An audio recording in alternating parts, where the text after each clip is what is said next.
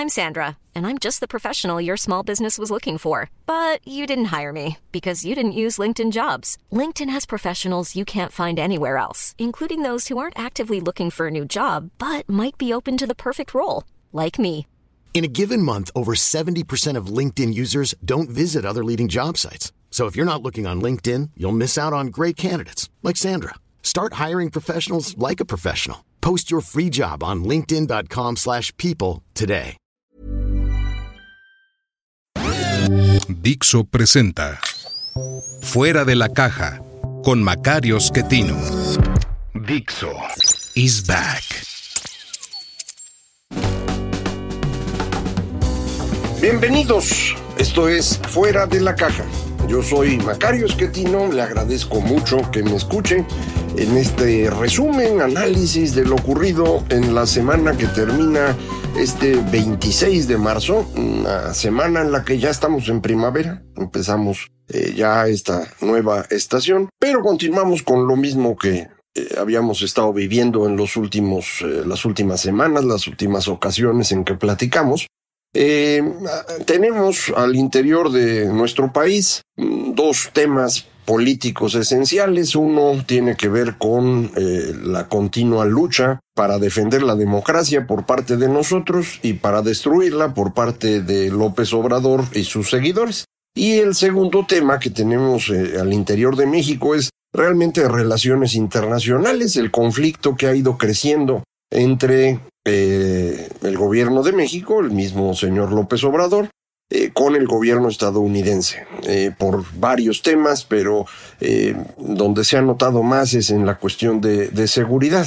Eh, al respecto, eh, se ha insistido en Estados Unidos en que las cosas no van bien en México, que traemos eh, muchos problemas en materia de seguridad y eh, se presentó el estudio que hacen en Estados Unidos cada año acerca de los derechos humanos en distintos países y pues no nos fue bien. Eh, desde hace mucho hay una discusión muy grande eh, acerca de este tipo de, estudios que nos parecen eh, a, los demás países pues una intromisión estadounidense, eh, pero que para ese país es una forma de medir lo que pues ellos asumen que es su papel como hegemón, es decir, como el máximo poder militar en el mundo, se han asumido como los que deben promover la democracia. Eh, a veces lo usan más bien para otras cosas, pero ese es lo que han eh, insistido y por eso hacen este reporte de derechos humanos. Obviamente salimos mal calificados y el presidente López Obrador se enojó mucho y los atacó eh, y la respuesta vino de parte de Anthony Blinken, el secretario de Estado, cuando en la audiencia en el Senado, me parece, le preguntaron acerca de si, si México tenía problemas eh, en su territorio que no lo pudiera controlar por completo. Y Blinken eh, dijo que, que sí, pues que era, era justo decir eso. Eh, no, no controla el gobierno mexicano todo su territorio. Hay áreas en donde otros grupos tienen el control. Eh, pues esto no es una, una gran noticia. Mm, A finales de la semana, eh, en un reporte de la DEA se, se dice que las dos amenazas más importantes que tiene Estados Unidos en este momento son el cártel de Sinaloa y el cártel eh, Jalisco. Eh, esto es eh, serio, no es una cosa menor. Creo que este conflicto no va a beneficiar a final de cuentas a, López Obrador, aunque lo esté utilizando ahorita para amarrarse en la bandera y con eso pues ganar apoyo de sus seguidores. Eh, creo que no, no va por un buen camino. Y en el otro tema, el de la lucha contra la democracia, de parte de él y de nosotros por defenderla, eh, pues ya perdió el plan B. Ha sido suspendida su aplicación en todos sus eh, detalles por parte del ministro Laines, que eh, aceptó una petición de, de am- amparo, análisis, para revisar a detalle, pero concedió la suspensión a toda la aplicación del plan B. A lo que respondió el presidente, pues que era la mafia del poder y todo el cuento que él eh, utiliza con frecuencia. Eh, me parece que esto mm, prácticamente destruye su plan B. Ya perdió el plan A, ya perdió el plan B. Están en el plan C, que es el instalar consejeros a modo Eh, esto no sé si lo logren o no. Hay un problema en la forma como se configuraron los 20 nombres que se utilizarían para decidir quiénes van a ser los nuevos consejeros. Eh, estos eh, nombres no corresponden a las personas con mejores evaluaciones ni en examen ni en ensayo, sino pues hay una mezcla. Algunos que están ahí indudablemente cumplen todo, pero hay otros que no parece que lo cumplan. Y específicamente hay algunas personas que son muy cercanas a Morena o que han sido militantes de Morena y que no podrían estar ahí. Eh, se necesita que los consejeros sean razonablemente apartidistas. Eh, esto no se está cumpliendo, no es nada nuevo, esto ya lo sabemos, eh, esto ha sido frecuente en, en cuando López Obrador interviene, las cosas las carga a su favor siempre. Eh, a mí me sorprende que lo sigan viendo como una persona eh, pues que era muy buena y que de pronto pues se ha ido descomponiendo. Eh, no, él ha sido así desde el principio. siempre ha hecho las cosas para poder acumular poder él y para esto no dudó en ir destruyendo a todos los que se necesitara. Ya en el PRD empezó destruyendo a Porfirio cuando todavía no llegábamos al siglo XXI, estoy hablando de 1998-99, destruye a Porfirio Muñoz Ledo en esa época, eh, poco después lo hará con, con Rosario Robles, con Cárdenas, eh, con todos. Entonces, eh, no puedo yo aceptar esta interpretación de que pues él no era así, pero lo fueron convirtiendo, ¿no? ya sea por eh, golpes de la vida, como los videos que le sacaron de sus colaboradores, o por el tema del desafuero, o por eh, que estuvo años eh, fuera de la política, decir, fuera del poder, aunque siempre en la política. no, yo creo que así es él siempre. Creo que su historia lo, lo demuestra. Y, y, me parece que este intento de, colocar consejeros a modo probablemente no tenga éxito, pero si lo llega a tener, no altera por completo el funcionamiento del Instituto Nacional Electoral. Es muy diferente cambiar las reglas, las leyes, eh, y con esto desaparecer eh, los vocales que hay en cada estado, o los recursos, o las credenciales, a tener cuatro votos en el Consejo General del INE, cuatro de once. Te dirá, bueno, pues ya tenía otros ahí. Pues más o menos, ¿no? Eh, de los nombramientos que él hace, algunas personas siguen siendo abyectas porque así son de por vida. Es el caso en la Suprema Corte de las dos ministras que él colocó, la señora Yasmín Esquivel, que ya todo el mundo conoce, y Loreta Ortiz. Eh, ellas pues van a hacer lo que López les diga. Pero hubo otros dos nombramientos de ministros de parte de López Obrador que han actuado de manera autónoma e independiente, lo cual no significa que a mí me gusten o no sus decisiones, pero son de ellos, no de López Obrador. En el caso del, del Consejo General del INE, creo que ocurriría lo mismo. es probable que uno o dos eh, de los que él logre meter eh, hagan lo que él diga. Puede ocurrir que sea precisamente la nueva presidenta del INE porque tiene que ser mujer, esto es lo que ya se acordó. Eh, por cierto, me regañan con frecuencia que no existe la palabra presidenta. No, sí existe. Eh, yo sé que suena raro y que nos, nos hemos acostumbrado y porque termina en ente debería nada más existir esa forma y no la que termina en A. Todo lo que usted quiera, pero así se usa. Entonces eh, ya está en los diccionarios y demás. Ya no me regañen por eso.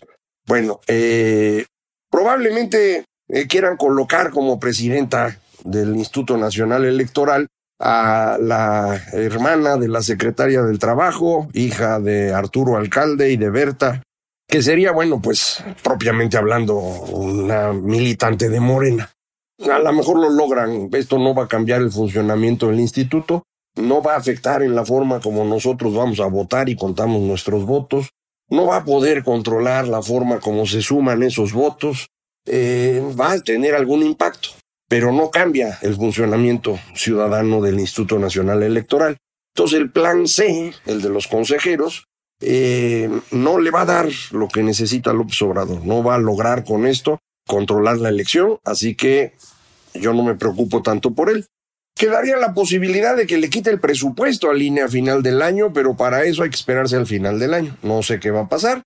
Pero recuerde usted que para poder eh, decidir el presupuesto, el presidente necesita la mayoría en la Cámara de Diputados.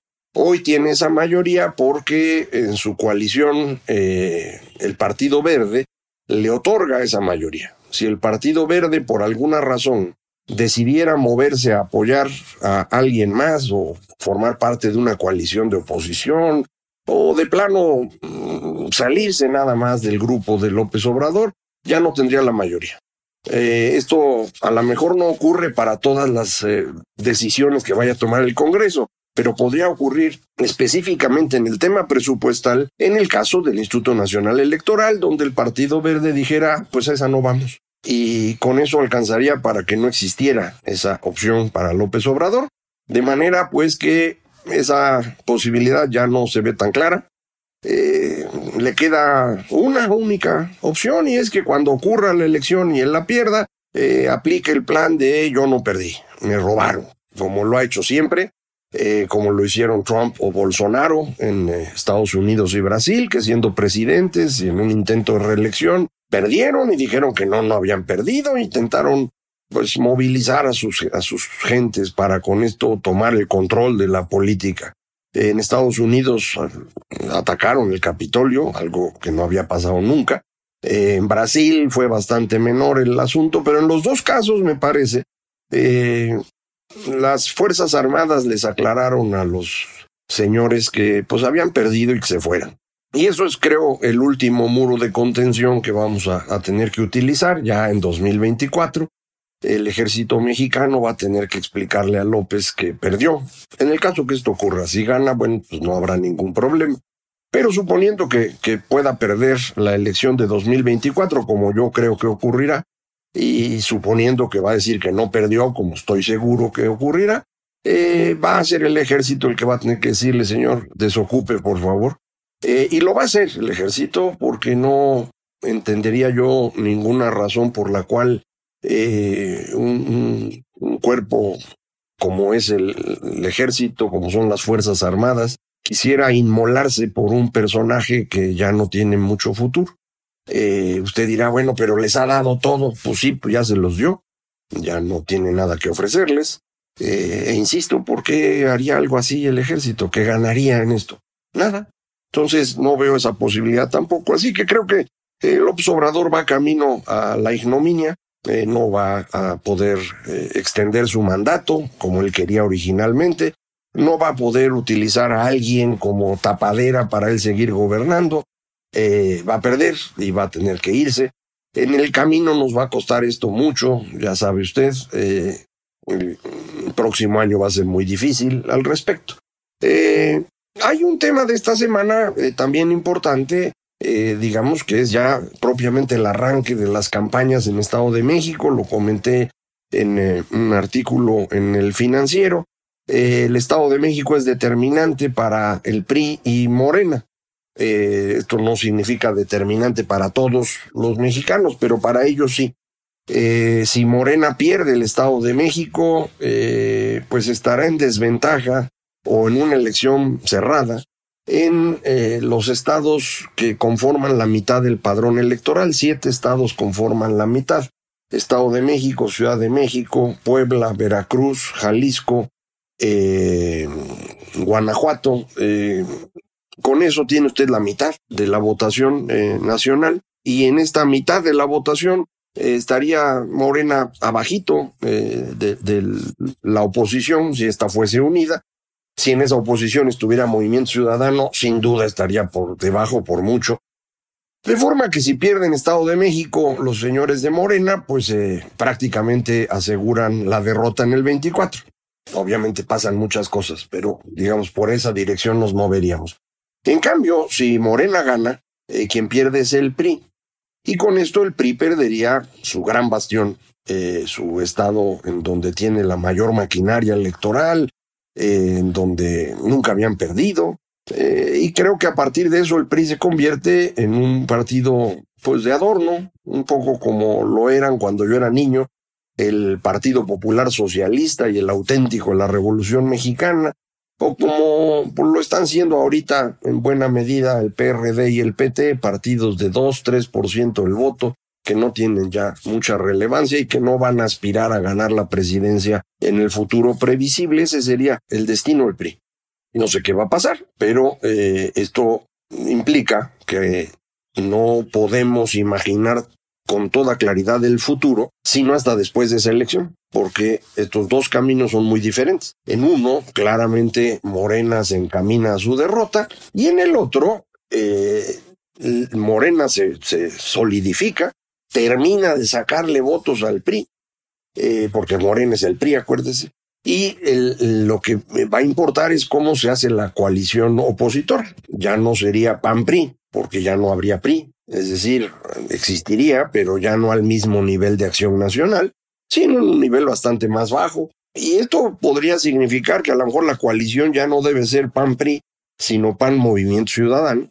Y el PRI entraría pues como entenado ahí, un poco como el PRD, que entra pues aceptando lo que le proponen porque no tiene muchas opciones. Eh, entonces esto va a ser relevante y lo vamos a tener que ver después de esa elección. Entonces, para todos los que andan comiendo ansias de que la oposición ya se defina y que va para allá o va para acá, falta mucho. Entonces, eh, primero tiene que ocurrir eso. Finalmente, en materia eh, económica a nivel global, traemos todavía una, una secuencia de las crisis resultantes del alza en las tasas de interés, una crisis de liquidez que se llevó a los bancos más desordenados primero. Esto es el Silicon Valley Bank en Estados Unidos, luego Credit Suisse en, eh, en Europa y está muy cerquita de tener problemas muy serios el Deutsche Bank.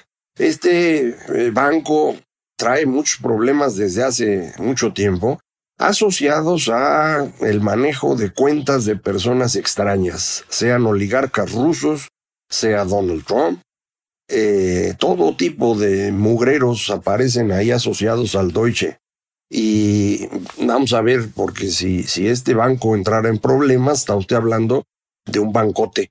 Los activos de ese banco eh, son similares al Producto Interno Bruto de México. Son dos cosas distintas, ¿eh? Los activos son activos, eh, son saldos, mientras que el otro es un flujo, pero esta es la forma como normalmente se compara para tener idea de de qué está uno hablando. Entonces ahí hay un, riesgo todavía de que pudiéramos tener una, una situación financiera compleja a nivel global.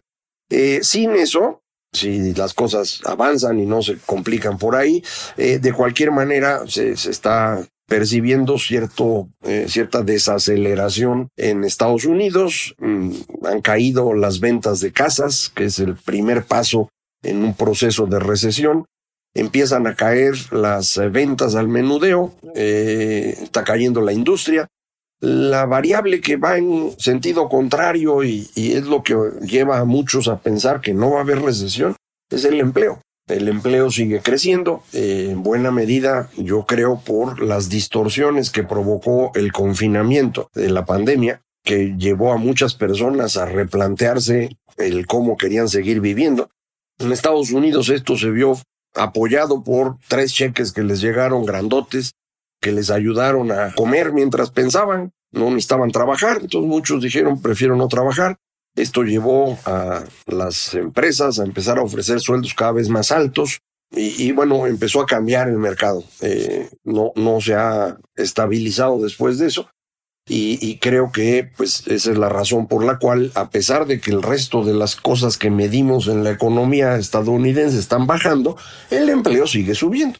Eh, vamos a ver cuál de las dos fuerzas gana para saber si va a haber recesión o no. Recuerde, para México eso es muy importante porque no tenemos motores internos de la economía, todos están apagados. Dependemos de nuestras exportaciones, tanto del sector agropecuario como de las manufacturas, dependemos del turismo y dependemos de las remesas. Y en este último punto eh, fue nota en la semana el que el Banco del Bienestar ya no va a manejar remesas. Ellos dicen que porque se van a concentrar en la dispersión de programas gubernamentales, pero la prensa dice que es porque en Estados Unidos lo están investigando eh, que se está utilizando al Banco del Bienestar para lavar dinero a través de este mecanismo de remesas, esta gran duda que hay desde hace algunos años de si las remesas son una forma que usa el crimen organizado para regresar el dinero de Estados Unidos a México.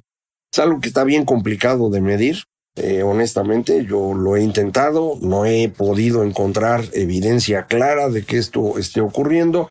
El Centro de Estudios Monetarios de América Latina, que eh, tiene una persona especializada en esto, insiste en que el crecimiento de las remesas se explica con el comportamiento del mercado laboral estadounidense. Esta explicación justo que acabo de dar sobre el mayor ingreso, la fuerza del mercado laboral en Estados Unidos, etcétera. Pero otros dicen, no, mira, está llegando el dinero a ciertos pueblitos en donde, por la verdad, nunca habían salido migrantes, eso debe ser eh, crimen organizado. Es algo bien complicado de medir, porque no crea usted que son tres remesas, son, flujos de muchos miles de personas que están haciendo eso. Eh, ciertamente entre ellos puede haber quien esté lavando dinero. El asunto es de qué tamaño es eso. No lo sabemos. Pero pues en Estados Unidos ya se preocuparon y dijeron, esto está ocurriendo a través del Banco del Bienestar eh, y ya no van a hacer ellos remesas. Vamos a ver qué pasa con los eh, números de remesas. Eso ocurrió ahorita en marzo. Entonces, hasta que termine este mes, pasa un mes más para que nos den los datos eh, de parte de, del Banco de México. No, no un mes, pero sí diez días. ya veremos. Cuando esto ocurra, yo le platico a ver si hubo cambios en el flujo de remesas pero, eh, insisto, ahí traemos este eh, incremento en tensiones entre Estados Unidos y México, que no creo que favorezca a final de cuentas a López Obrador, aunque él lo está usando ahorita, para exacerbar el nacionalismo, patrioterismo y decir, pues que Maciosare viene por nosotros.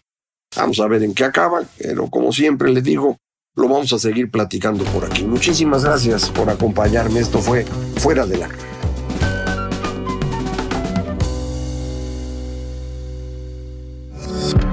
Dixo is back.